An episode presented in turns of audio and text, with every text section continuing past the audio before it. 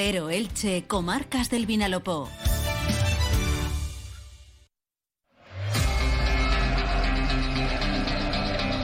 Deportes en Onda Cero Elche, con Monserrate Hernández. ¿Qué tal? Un saludo, muy buenas tardes. Llegamos al 1 y 20 y comenzamos con Radio Estadio Elche, con toda la información deportiva que nos deja esta jornada, con una noticia que acabamos de avanzar hace escasos minutos a través de nuestra web, onda0.es barra Elche. El Elche Club de Fútbol tiene bien atado a Lucas Boyé. No termina contrato el 30 de junio, sino que lo hace dos años después. Hasta 2026 debe lucir como franjiverde si no llega una propuesta lo suficientemente interesante como para que el propietario Cristian Bragarnik decida traspasar a su jugador franquicia. Por otra parte, ayer hubo reunión en el estadio Martínez Valero entre los representantes de la grada de animación y el Elche Club de Fútbol para intentar avanzar en lo que se refiere a esta grada de cara a la próxima temporada. El objetivo de la grada de animación es incluso duplicar su capacidad. Viajaremos hasta Elda para hablar con el centrocampista Alex Bernal. Su equipo mañana afronta a partir de las 7 de la tarde el partido de vuelta de la semifinal por el ascenso a Segunda División. Deberá remontar el 3 a 2 de la ida. Se espera lleno absoluto y prácticamente ya no quedan localidades. Y para el fin de semana buscará la heroica el Crevillente Deportivo el próximo domingo para remontar el 0-2 de la ida ante Lutiel, mientras que mañana el Juventud Atlética de Elche se juega el ascenso a la División de Honor de Atletismo Femenino en la capital de España, en Madrid. Comenzamos. DV Jeans, moda hombre, inaugura nueva tienda en Elche, en calle Antonio Machado, cerca de Gasolinera Mora. DV Jeans, primeras marcas, moda urbana, casual, trajes, complementos, todo para el hombre con un estilo único y personal. Y ahora disfruta del 30% de descuento en todas tus compras. Ven y viste la mejor propuesta en moda con el 30% de descuento. Estamos en Elche Parque Empresarial junto Hotel Portelche y ahora también en Antonio Machado. Domingo abiertos en Parque Empresarial hasta mediodía. Comenzamos en esta jornada de viernes con esa información que avanzábamos hace escasos minutos a través de nuestra página web ondacero.es barra Elche, también mediante nuestras redes sociales en Twitter y en Facebook, y que viene relacionada con el futuro del futbolista más importante de la plantilla del Elche, el más codiciado y el más cotizado, como es Lucas Boyé. El Elche tiene atado al delantero argentino, al 9 franjiverde, por tres años más y no hasta el 30 de junio de 2024, como estaba publicado en diferentes portales y sobre todo a través de medios de comunicación especializados en el vínculo de los futbolistas con sus respectivos clubes. El Elche tampoco había dicho lo contrario, pero según ha podido saber Onda Cero, Lucas Boyé tiene firmado contrato con el Elche hasta el 30 de junio del año 2026. Este dato no había trascendido y confirma el porqué de la tranquilidad que tenía el Elche de Cristian Bragarnik de cara a retener a su principal estrella, a no ser que aparezca en este verano una oferta que resulte irrechazable. El club franjiverde decidió hace un año rechazar rechazar la propuesta económica para el traspaso al Sevilla de Lucas Boyé, el futbolista lo aceptó, si bien era consciente de que para él suponía un salto importante en su carrera deportiva, para uno de los grandes de la liga, pese a que este año ha sufrido para mantener la continuidad en primera división, pero pese a ello también eh, ha logrado su séptimo título de la Europa League, el Sevilla. Lucas Boyé no presionó, pero veía con buenos ojos ese salto de calidad en primera división, pero el Elche se negó a aceptar la propuesta de 10 millones de euros fijos más otros tres en variables y a cambio lo que hizo fue mejorarle el contrato a Lucas Boyé y ampliarle dos años más su vinculación con el conjunto ilicitano. El Elche se mantuvo firme, mantuvo a una de sus estrellas, con el claro objetivo de seguir en primera división, otra cosa es lo que ocurrió después, y únicamente se desprendió de Johan Mójica a cambio de su cláusula de rescisión. Llegaron fichajes que futbolista por futbolista parecía que mejoraban lo ofrecido hasta la temporada anterior, pero sin embargo el resultado ya todos lo conocen, con un Elche que ha quedado muy lejos de los puestos de permanencia en primera división. En estos momentos Lucas Boyé está en la órbita del Getafe, que todavía no ha confirmado la renovación de su técnico, de José Bordalás. Ángel Torres tiene pendiente una conversación hoy viernes con el técnico alicantino y que tendrá continuidad el próximo lunes y el Getafe a toda costa quiere a Lucas Boyé. El Elche Club de Fútbol sabe que tampoco ahora Lucas Boyé vale 15 millones de euros en el mercado. Eh, diferentes portales de los que mencionábamos antes hablan de que su precio podría estar entre 6 y 8 millones de euros y el Elche como mínimo se pone una cifra de partida en la negociación de 8 millones de euros para hablar del futuro de Lucas Boyé fuera del Elche. Incluso en esa operación con el Getafe se podría valorar la entrada de algún futbolista en la operación como podría ser el centrocampista Jaime Seoane, canterano del Real Madrid y que ya interesó al Elche en el pasado mercado y en el anterior. De momento es pronto como para poder especular con todo esto, pero la noticia que podemos confirmar en Onda Cero es que Lucas Boyé está atado en el Elche hasta el 30 de junio de 2026 y su cláusula tras el descenso quedó fijada en 15 millones de euros.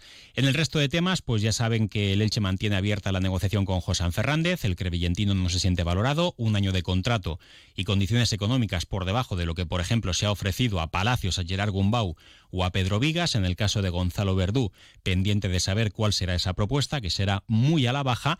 Palacios sigue buscando equipo en primera división y Gumbau está a la espera de que algunos clubes como Almería, Rayo Vallecano o Celta de Vigo se decidan por su nuevo técnico para saber qué propuestas y qué abanico de posibilidades tiene en primera división. En el capítulo de llegadas, pues el Elche de momento no ha concretado nada, aunque se está trabajando fuerte en la dirección deportiva que encabeza Sergio Martínez Mantecón, el argentino Mauro Óbolo y que también cuenta con la presencia de Antonio Barragán, el andaluz, que por cierto estuvo a principios de semana en el homenaje a Joaquín en el estadio Benito Villamarín. Eso es lo que nos deja el Elche en lo que se refiere a la planificación, con la mente puesta en el lunes 3 de julio, que será cuando comience la pretemporada.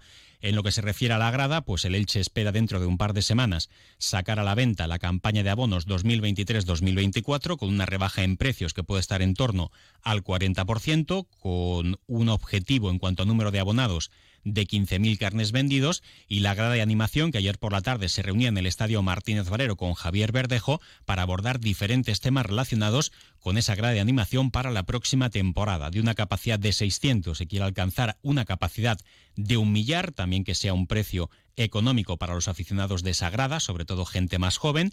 El año pasado o esta temporada pagaban 115 euros. Se planteaba una opción de que pueda ser entre 70 y 80 euros y al final el Elche Club de Fútbol tendrá que tomar una decisión al respecto. También la grada de animación quiere estar presente con una mesa informativa en la venta de abonos para que toda aquella gente que quiera conocer algo más de cómo funciona la grada de animación pueda recibir esa información de sus propios responsables y entonces decidir si se compra el abono en esa zona de fondo sur o bien lo hace en cualquier otra zona del estadio. La ampliación de la grada de animación sería en la zona descubierta de fondo sur hacia la curva sur.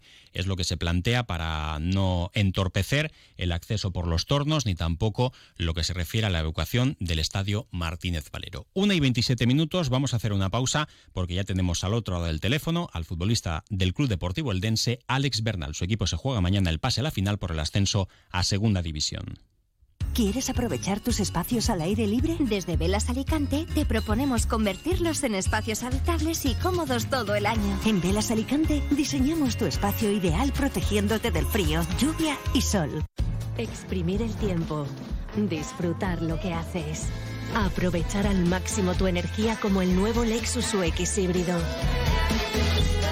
Estrénalo ya, sin esperas. Lexus. Experience Amazing. Descúbrelo en Lexus Alicante, carretera de Ocaña 49. Llévate tu Lexus UX por 275 euros al mes y solo este mes en Lexus Elche, además con cuatro mantenimientos incluidos. Y el plato fuerte de la jornada en la agenda polideportiva del fin de semana pasa por el partidazo que mañana a las 7 de la tarde se va a vivir en el estadio Nuevo Pepico Mat entre el Club Deportivo Eldense y el filial del Real Club Celta de Vigo. El conjunto azulgrana buscará remontar el 3 a 2 de la ida para meterse en la final y medirse al vencedor del otro partido entre el Real Madrid Castilla y el filial del Fútbol Club Barcelona. No va a ser nada fácil, pero el Club Deportivo Eldense contará con el apoyo de su afición que va a llenar el estadio y que además a las cinco y media, hora y media antes del partido, se ha congregado en la Plaza de la Aficia para hacer una marcha con destino al feudo azulgrana. Vamos a hablar con uno de los jugadores del Club Deportivo Eldense que estará disponible para el partido de mañana, uno de sus jugadores más importantes como es Alex Bernal. Alex, bienvenido, buenas tardes. Hola, buenas tardes. Bueno, pues ¿cómo esperáis ese partido de mañana? Apenas quedan 24 horas y podemos decir que es el partido más importante de la temporada a la espera de que haya otros que todavía sean más importantes, ¿no? Los de la final. ¿Cómo llegáis? Como tú bien has dicho, pues va a ser un partidazo. Al final somos dos equipos que, estamos peleando por, por ascender y lo que nosotros queremos es que, es que aquí delante de nuestra gente pues pues lo saquemos adelante. El partido de la ida, el filial del Celta fue bastante superior, incluso el marcador podría haber sido un poquito más abultado para el filial celeste. ¿Qué es lo que pasó en ese encuentro, Alex? Bueno, pues al final lo hemos estado analizando esta semana y sí es cierto que ellos en la primera parte, pues bueno, tuvieron varias ocasiones seguidas, eh, durante 15, 20 minutos eh, antes de acabar el primer tiempo, pero en general el partido fue bastante competido. Yo creo que, que nosotros salimos bastante bien y nos pusimos por delante. Lo que pasa que, ya te digo, ellos pues se sobrepusieron, al final estaban en su casa y, y yo creo que, el entrenador pues pensaría que, que allí es donde tienen que sacar ellos el partido porque al final venía aquí a él a, a jugártela pues, pues la verdad que, que, hombre, nosotros al final somos aquí un equipo bastante fuerte que, que, tenemos que saberlo, que tenemos que, que salir como salimos en todos los partidos de casa y, ya te digo, eh, la segunda parte al final fue un partido igual, competido y, creo que cuando mejor estábamos, pues bueno, ellos nos hicieron el tercero y, se llevaron eh, el partido. Alex, ¿crees que mm, el cambio de escenario, de jugar en Balaídos, hacerlo en el nuevo Pepico Mat, en lo que se refiere a las dimensiones del terreno de juego o el, o el tipo de campo, puede influir también en el desarrollo de esta eliminatoria? Hombre, sí, al final ya te digo, nosotros somos en casa un equipo bastante fuerte y, y aquí delante de nuestra gente pues tenemos que volver a demostrarlo y, y al final, pues claro, si nosotros queremos ascender, pues tenemos que ganar eh, en casa delante de nuestra gente, está claro. ¿Y cómo se vive dentro del vestuario? Supongo que será un tema que estaréis hablando mucho, ¿no? El nuevo Pepico Amat cuelga el cartel de no hay entradas para este encuentro, unos 4.000 espectadores, apenas medio centenar, 50, 70 aficionados solamente del conjunto visitante. El nuevo Pepico Amat será una olla a presión, ¿no? Sí, bueno, ya los últimos partidos en los que nos jugábamos también eh, el poder terminar primero en liga, pues el Pepico más ha llenado y, para nosotros es que nos da la vida. Eh, queremos eso, que, venga nuestra gente y que, y que sea una fiesta y al final pues pues ganemos el partido. Alex, tú has jugado en muchos equipos, algunos de ellos que han estado en segunda división, el Mirandés, el filial del Betis, Leganés, Huesca, La Hoya Lorca, Mérida, Marbella el Córdoba. Eh, ¿Qué diferencias encuentras en el fútbol que se vive en Elda con respecto a alguno de esos equipos?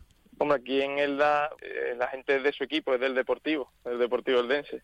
Eh, son muy fieles. Sí es verdad que, que no tenemos una masa social muy grande, pero la que hay es de calidad y, la gente pues ama a su equipo. Ya te digo, va a haber 4.000 personas que a lo mejor en otros clubes pues hay 30.000 pero las 4.000 que hay son fieles a su equipo y, están deseando también que llegue el partido igual que nosotros para, para conseguir algo importante. Hmm. Alex, y la última, en, este partido de este sábado, ¿el Eldense saldrá desde el principio a por el partido o debe ser consciente de que esto es un encuentro a noventa y tantos minutos y que solamente hay que ganarlo para superar la eliminatoria? Quiero decir, en un momento determinado salir a por el encuentro de, salida pues puede provocar algún error, eh, que el Celta incluso se adelante en el marcador. ¿Cómo lo vais a afrontar? ¿Con calma o desde el minuto uno por la victoria? Hombre, pues como, todos los partidos y sobre todo aquí en casa, al final nosotros vamos ya por la victoria. Eh, necesitamos ganar, está claro, pero bueno, sabiendo que, que también nosotros muchos partidos los ganamos en los últimos minutos. Así que bueno, si, si, si van pasando los minutos y no y no estamos por delante, tampoco pasa nada. Si al final es un partido de 90 minutos, incluso puede que haya más minutos si, si hay prórroga. Eh, nosotros vamos a ir a por el partido de minuto uno, está claro, pero que, que no tenemos que ir con precipitación, sino al final eh, un partido de 90 minutos y, que hay que, ir poco a poco hasta que, que consigamos el objetivo que bueno que es ganarlo. Alex, muchísimas gracias y muchísima suerte para el partido de mañana. Muchas gracias a vosotros. ¿Sabes por qué no vendes tu casa? Porque el que quiere comprarla aún no se ha enterado que la vendes. En Inmobiliaria Medina, tu casa tendrá el mejor posicionamiento en los portales inmobiliarios más visitados. Todos te verán. Y ahora con la tarifa premium tendrás muchos menos gastos en la venta. Si quieres vender tu casa, no la escondas más. Haz que la vean en Inmobiliaria Medina. Y en inmomedina.com. Bueno, y en la página polideportiva recordar que además de ese partido, mañana a las 7 de la tarde en Elda, recuerden que hay una concentración de aficionados a las 5 y media de la tarde en la Plaza de la Aficia. Ya a las 6 de la tarde van a hacer una marcha caminando con destino al nuevo Pepico Amat y se espera que haya lleno porque apenas quedaba una decena de localidades en taquilla, o sea que se colgará en breve el cartel de no quedan localidades.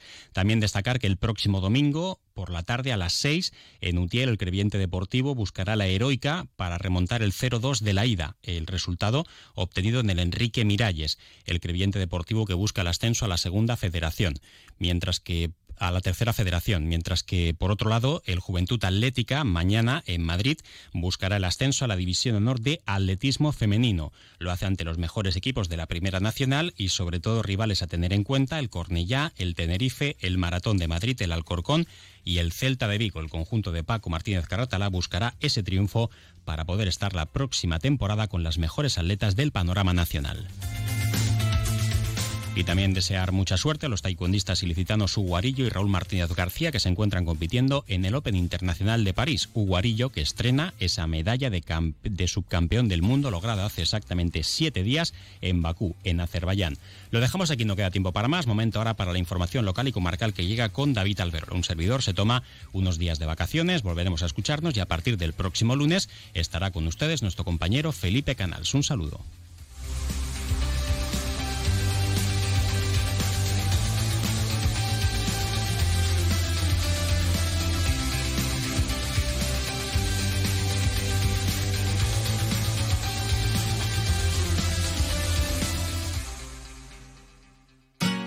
Comercial Persianera. Puertas, tableros, parquets, cocinas y bricolaje